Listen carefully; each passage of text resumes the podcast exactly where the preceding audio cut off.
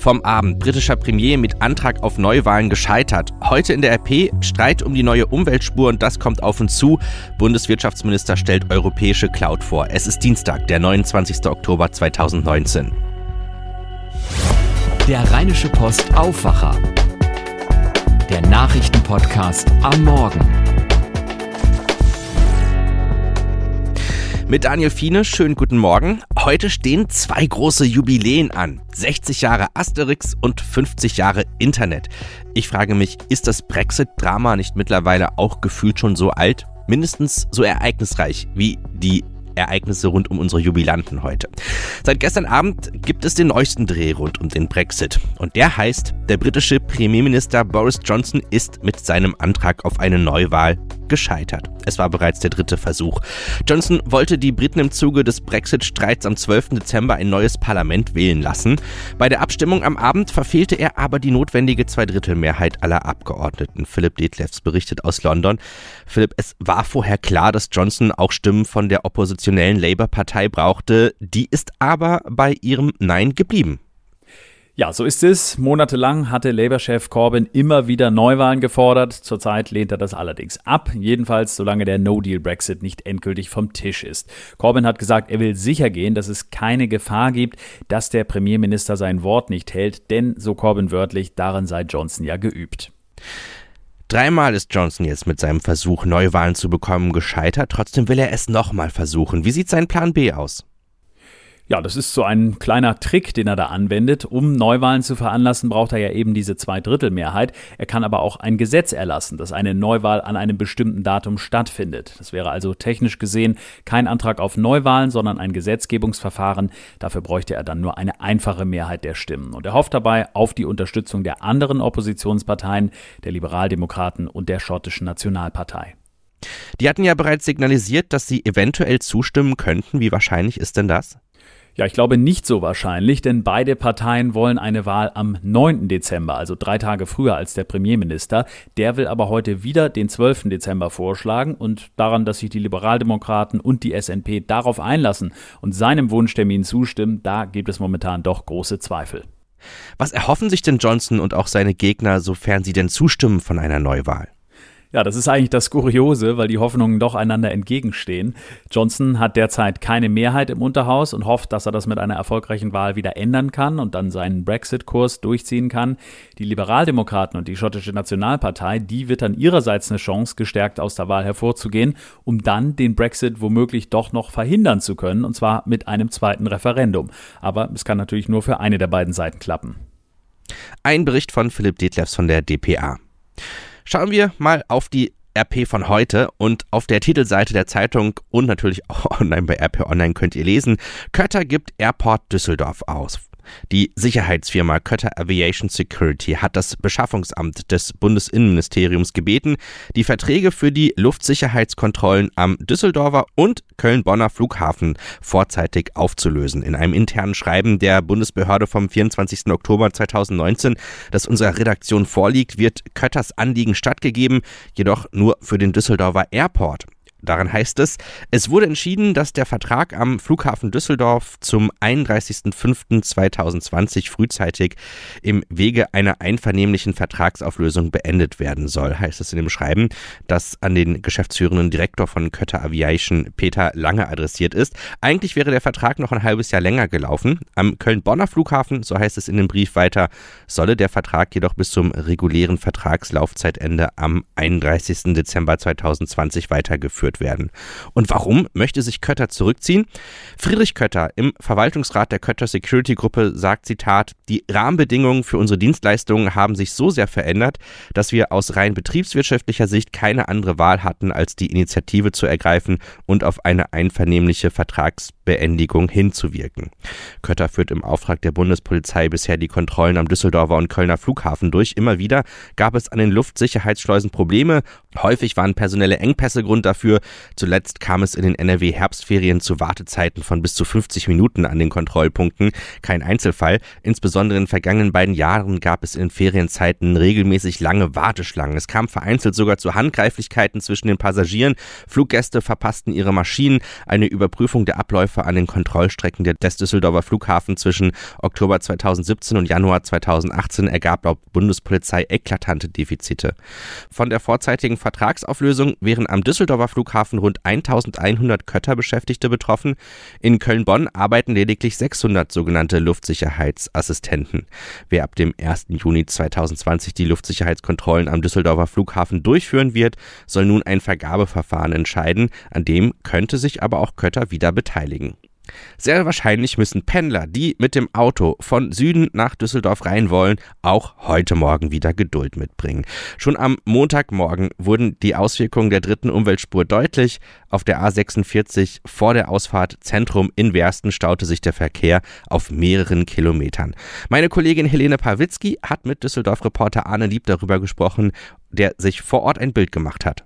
Annelieb, du hast dir gestern Morgen angeguckt, wie eigentlich der Verkehr jetzt auf der Umweltspur und um die Umweltspur herum ist, wo keine Herbstferien mehr sind. Was hast du vorgefunden?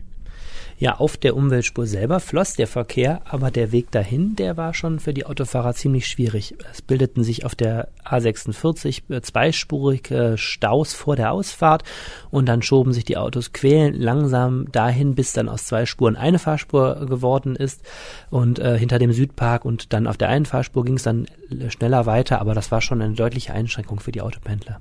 Kann man denn jetzt sagen, dass die Befürchtungen vieler Menschen eingetreten sind, die mit der Umweltspur verbunden wurden? Das Verkehrschaos, das berühmte? Es ist immer die Frage, ob es ein Verkehrschaos ist. Ähm, es ist ja immer klar gewesen, wenn man von zwei Fahrspuren auf einer wichtigen Pendlerroute eine Fahrspur für den Autoverkehr wegnimmt, dann gibt es mehr Staus. Ähm, das ist jetzt eingetreten. Die Frage ist natürlich jetzt, wie reagieren die Pendler? Werden jetzt mehr auf Bus und Bahn umsteigen? Das ist ja ein, ein Wunsch und eine Hoffnung der Befürworter dieser Umweltspur. Oder werden sich äh, viele Leute alternative Wege suchen? Und äh, man wird jetzt sehen, wie sich der Verkehr in den nächsten Tagen einpendelt.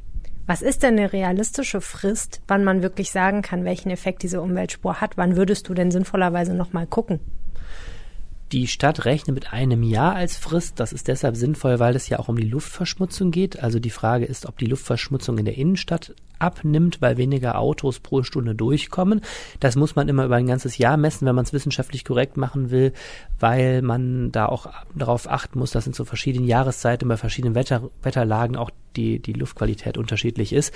Und das andere ist, ähm, das glaube ich, kennen wir alle aus dem eigenen Alltag, gerade bei der Mobilität ist man ein ziemliches Gewohnheitstier. Ich glaube, man muss auch vielleicht jetzt mal etwas abwarten. Leute werden verschiedenes probieren, verschiedene Uhrzeiten, verschiedene Abfahrten, vielleicht auch wirklich mal eine Fahrgemeinschaft oder eine Bahn. Ich denke, äh, dass das dauert schon einige Monate, bis, äh, bis da spürbare Veränderungen gibt.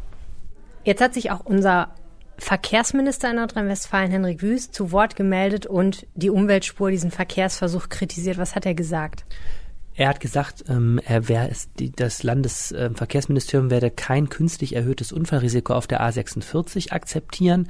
Das heißt, wenn durch den Rückstau jetzt äh, sich zeigt, dass es da Gefahrenstellen gibt, dass es da vielleicht Auffahrunfälle gibt, dann ähm, will man das nicht, will man da einschreiten.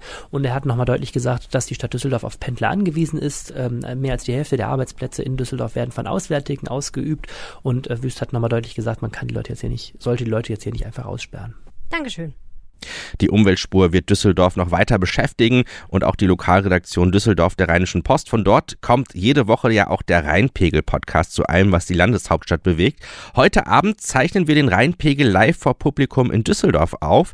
Es geht um das Thema Verkehrswende und damit auch um die Umweltspur. Karten gibt es leider keine mehr, die sind schon alle weg. Aber hören könnt ihr das Ganze natürlich schon sehr bald ab Freitag in eurer Podcast-App. Gebt dort einfach Rheinpegel ein. Wenn ihr aus Düsseldorf kommt, könntet ihr an dieser Stelle auch weitere Nachrichten aus Düsseldorf hören. Seit dieser Woche gibt es ja auch den Düsseldorfer Aufwacher.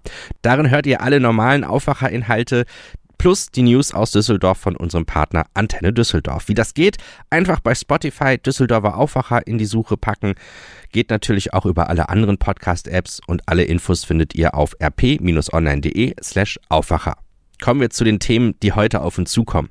Auf dem Digitalgipfel in Dortmund will Bundeswirtschaftsminister Peter Altmaier heute seine Pläne für eine europäische Cloud-Lösung präsentieren. Unter dem Namen Gaia X soll eine sichere und vertrauenswürdige Dateninfrastruktur für Europa geschaffen werden, heißt es in einem gemeinsamen Papier des Wirtschaftsministeriums und der beteiligten Akteure. Arne Beckmann, was genau hat es mit Gaia X auf sich? Was wären da die Vorteile? Ja, also im Moment ist es ja so, dass etliche Unternehmen und auch Organisationen einen Teil ihrer IT-Infrastruktur und auch einen Teil der Daten auslagern, also zu Cloud-Anbietern wie Amazon, Microsoft und Google. Und das sind ja alles Internetriesen aus den USA, von denen sich dann die Europäer ein Stück weit abhängig machen, wenn sie da die Cloud-Dienste buchen. Gaia X soll ganz ähnlich funktionieren, aber mit dem großen Unterschied, dass das dann eben ein europäisches Projekt ist, mit dem man dann weniger abhängig ist von den US-Unternehmen. Vom Ministerium heißt es, Daten werden der bedeutendste Rohstoff der Zukunft und da will man dann eben die Kontrolle darüber haben. Was für ein Unternehmen steht denn hinter Gaia X? Tja, soweit ist die Planung noch nicht. Das Wirtschaftsministerium sagt, dass die Frage im nächsten Schritt angegangen werden soll. Also es soll geschaut werden, welche Rechtsform sich dafür anbieten würde. Und die Organisation, die dann dabei entsteht, soll sich dann um alles kümmern. Technische Anforderungen, ein Regelwerk und, und, und. Und die Gründung dafür ist für das erste Halbjahr nächsten Jahres angepeilt. Ein Bericht von Arne Beckmann von der DPA. Nach der historischen Schlappe bei der Landtagswahl in Thüringen diskutiert die CDU über eine Kooperation mit der Linkspartei und die nächste Kanzlerkandidatur. Der stellvertretende Bundesvorsitzende Thomas Strobel sagte der Rhein-Neckar-Zeitung, wenn ich an einer Zusammenarbeit mit der Linken denke, sträubt sich alles in mir, wirklich alles. Er betonte Thüringens CDU-Landeschef Mike Moring kenne die Beschlusslage der Bundes-CDU, nach der Koalition mit der Linken wie der AfD ausgeschlossen sei. In Nordsyrien läuft heute eine rund sechstägige Waffenruhe aus. Die Türkei und Russland als Schutzmacht der syrischen Regierung hatten die Vereinbarung rund zwei Wochen nach Beginn einer türkischen Offensive gegen eine kurdische Miliz in Nordostsyrien getroffen. Die Frist läuft dem Verteidigungsministerium in Ankara zufolge um 16 Uhr aus. Der Bund der Steuerzahler stellt um 11 Uhr sein jährliches Schwarzbuch über die Verschwendung öffentlicher Mittel vor. Der Verband listet darin auf, wo Bund, Länder oder Kommunen nach seiner Meinung sorglos mit dem Geld der Bürger umgehen. Dabei geht es um Fehlplanungen, Nachlässigkeiten oder fragwürdige Projekte. Schauen wir noch auf das Wetter. Wir erwarten heute wieder einen schönen, einen freundlichen Herbsttag, wenn auch ein bisschen kühl. Es gibt Sonne und Wolken bei 12 Grad. Das war der Rheinische Postaufwacher für heute Morgen. Mein Name ist Daniel Fiene. Ich wünsche euch noch einen schönen Tag zusammen. Mehr bei uns im Netz www.rp-online.de